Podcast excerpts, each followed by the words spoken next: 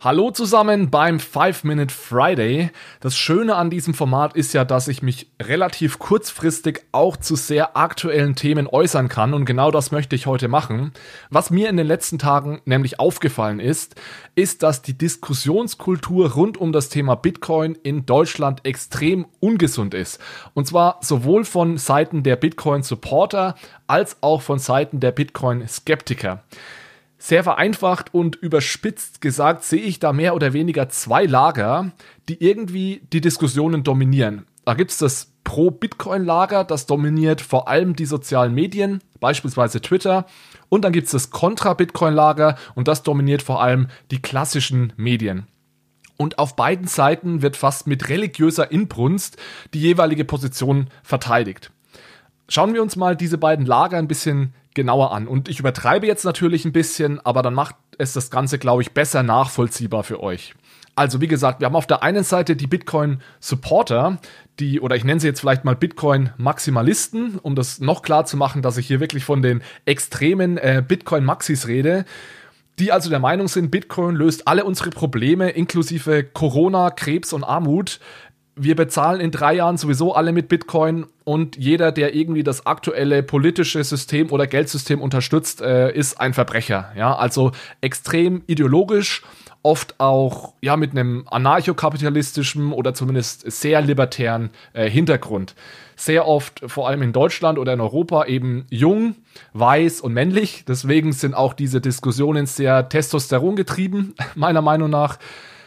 Alles ist ständig ein Schwanzvergleich. Also es ist unglaublich anstrengend, inhaltliche Diskussionen zu führen, ohne dass irgendjemand sofort äh, persönlich wird.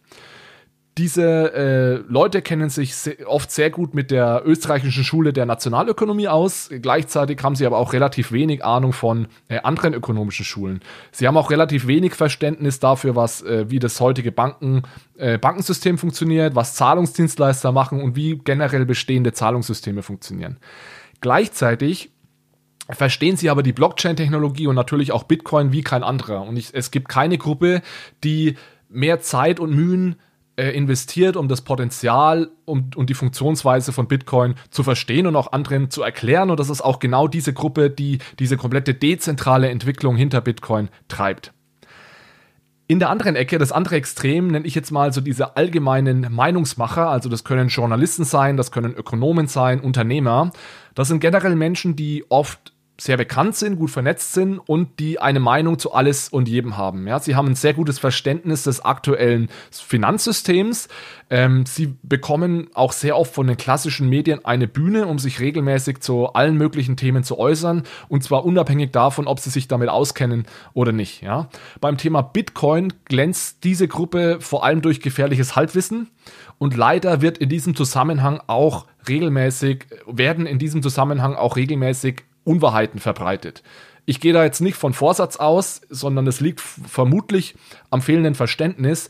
Dennoch ist das große Problem hier natürlich, dass diese Gruppe oft eine große Bühne bekommt durch große Medienhäuser und damit einhergeht natürlich auch eine gewisse Reichweite und Verantwortung. So, und jetzt komme ich zum wichtigen Punkt. Die Sache ist folgende. Ich kann von beiden Lagern etwas lernen, aber es regt mich trotzdem unglaublich auf, wenn ich mich mit einem dieser Lager auseinandersetzen muss. Ja, niemand denkt so intensiv und so viel und so gut über Bitcoin nach wie die Bitcoin-Maximalisten. Ja, die geben mir viele interessante Denkanstöße, machen wichtigen Research und treiben eben dieses komplette Projekt Bitcoin voran. Gleichzeitig ist es aber auch so, dass diese klassischen Ökonomen beispielsweise einen sehr wichtigen Beitrag zur Debatte leisten und genau die richtigen Fragen stellen. Also natürlich müssen wir uns Gedanken darüber machen, warum Bitcoin einen Wert hat oder eben nicht. Ja, und da ist es eben mal kein Nachteil, wenn man sich mit klassischer Asset Pricing Literatur auskennt, weil in dieser Literatur und Forschung stecken ja immerhin einige Jahrzehnte an, an Brainpower und da ist es mal kein Fehler, das auch auf den Bitcoin anzuwenden. Und natürlich müssen wir uns auch kritisch mit dem Energieverbrauch von Bitcoin auseinandersetzen. Natürlich müssen wir uns damit auseinandersetzen, dass Bitcoin eventuell für Geldwäsche genutzt wird und so weiter.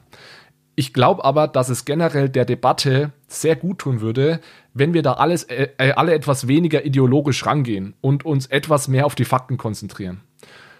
Und zum Abschluss möchte ich auch ganz wichtig nochmal sagen, es gibt diese Positivbeispiele. Und ich habe mir jetzt einfach mal zwei Personen herausgepickt, beziehungsweise ich mache gleich mal drei draus, weil mir gerade spontan noch einer eingefallen ist. Zwei auf der Bitcoin-Seite und ein Ökonom, den ich also, die, die alle einen wichtigen Beitrag leisten und das ganz ohne ähm, Ideologie und, und fast so ein bisschen Religiosität, die man oft so in der Debatte ansonsten findet. Auf der Bitcoin-Seite finde ich sehr gute Beispiele. Friedemann Brenneis, der also für den Spiegel und auch für die Zeit super Beiträge schreibt. Er ist ja wirklich, würde ich mal sagen, ein Hardcore-Bitcoiner, aber schafft es eben trotzdem, das Thema relativ neutral und für viele Menschen verständlich und zugänglich aufzubereiten. Und im gleichen Atemzug möchte ich da Roman nennen, den, den Blogtrainer, der also auch viele ähm, ja, Inhalte sehr, sehr gut aufbereitet für eine breite Masse, ohne da zu viel äh, Ideologie reinzubringen. Und auf der Ökonomenseite einfach mal ein Beispiel, da fällt mir Raphael Auer von der Bank für internationalen Zahlungsausgleich ein, der sich also sehr intensiv mit dem Thema auseinandersetzt, sei es Bitcoin, Blockchain oder digitale Währungen äh, allgemein und da auch einfach sehr ausgewogen argumentiert, Argumente der Gegenseite akzeptiert und eben wichtige und richtige Fragen stellt. Also lasst uns diesen Leuten ein bisschen mehr Aufmerksamkeit geben und nicht immer dahin schauen, wo am lautesten geschrien wird.